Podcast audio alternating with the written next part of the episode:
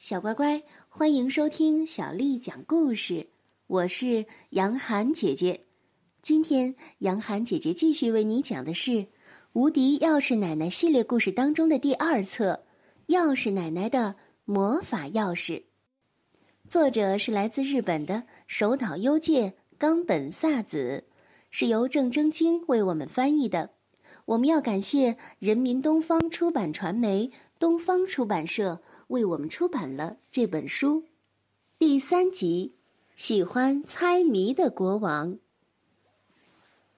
钥匙奶奶接下来就给广一讲了这样一个故事。钥匙奶奶静静地说：“那是前天的事了，有一个小王国的国王，因为弄丢了自己房间的钥匙，很苦恼。”这时候啊，我当然就出场了。我给了他一把刚合适的钥匙，那没那么难的。我可是世界上第一的钥匙博士。可是呢，国王却还是一脸心事重重的样子。他对我说：“要知魔法师殿下，没错儿，那个国王就是这么称呼我的。请问您有没有一把？”专攻难解之谜的钥匙可以解我的燃眉之急呀。他之所以这么问，是因为邻国的国王很喜欢猜谜，给他出了三个很难的谜语，他正毫无头绪呢。于是我就问：“为什么你不问问别人，集思广益呢？”那个国王叹了口气说。那喜欢猜谜的国王说了：“这种简单的问题，小学三年级的学生都能回答。可是我却怎么也想不出答案。小学三年级的学生都能做出来的题目，我身为一国之主却做不出来。这要是让我们国家的百姓知道了，我可是没脸再做这个国王了。”我听了就说：“那倒也是。”可是你为什么非要回答他的问题不可呢？国王回答说：“要知魔法师殿下，我们国家土地狭小，资源贫乏，可是邻国却非常富有，拥有丰富的天然气资源。所以我就要去找邻国那个喜欢猜谜的国王商量，希望他能让我们低价进口一些天然气。他答应了，不过前提条件是我能回答出他的三个问题。”答题期限是明天中午，所以我这不是匆匆忙忙的坐直升机赶回来，结果却弄丢了钥匙吗？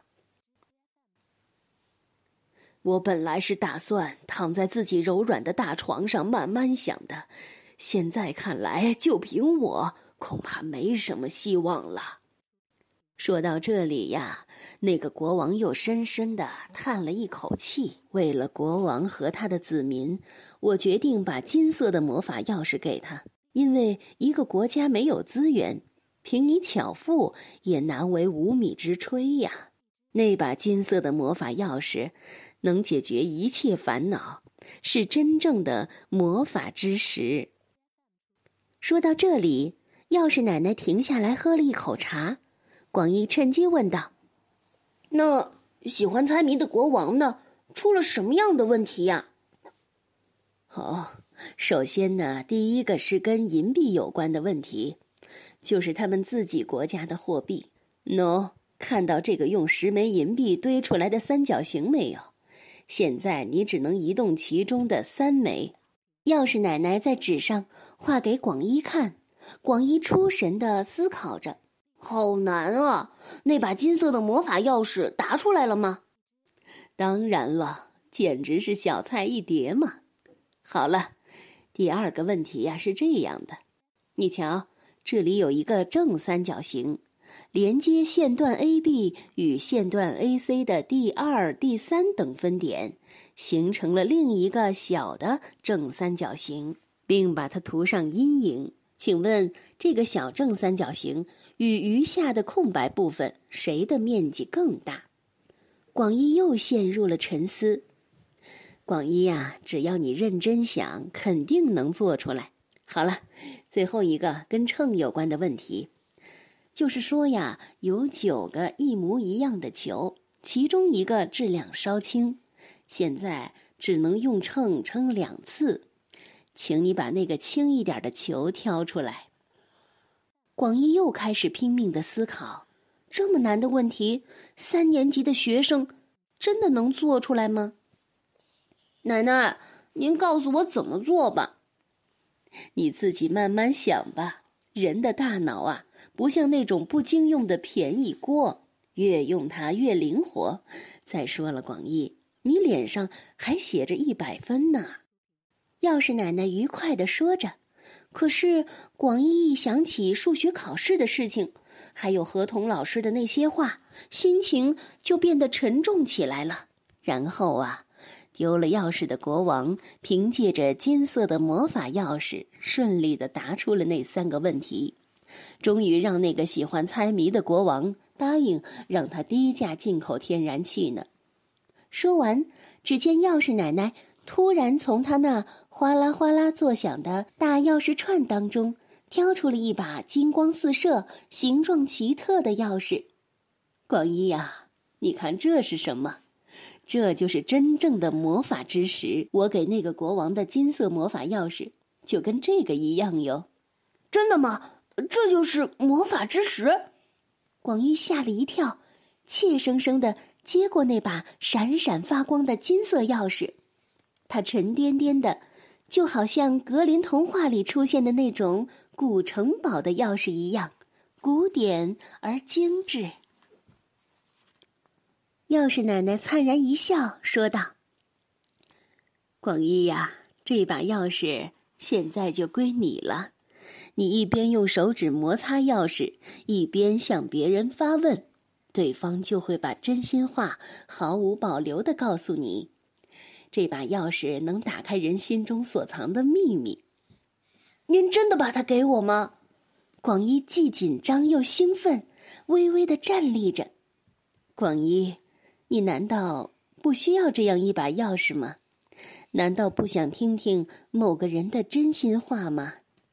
钥匙奶奶慈祥的笑着，调皮的眨了眨眼睛。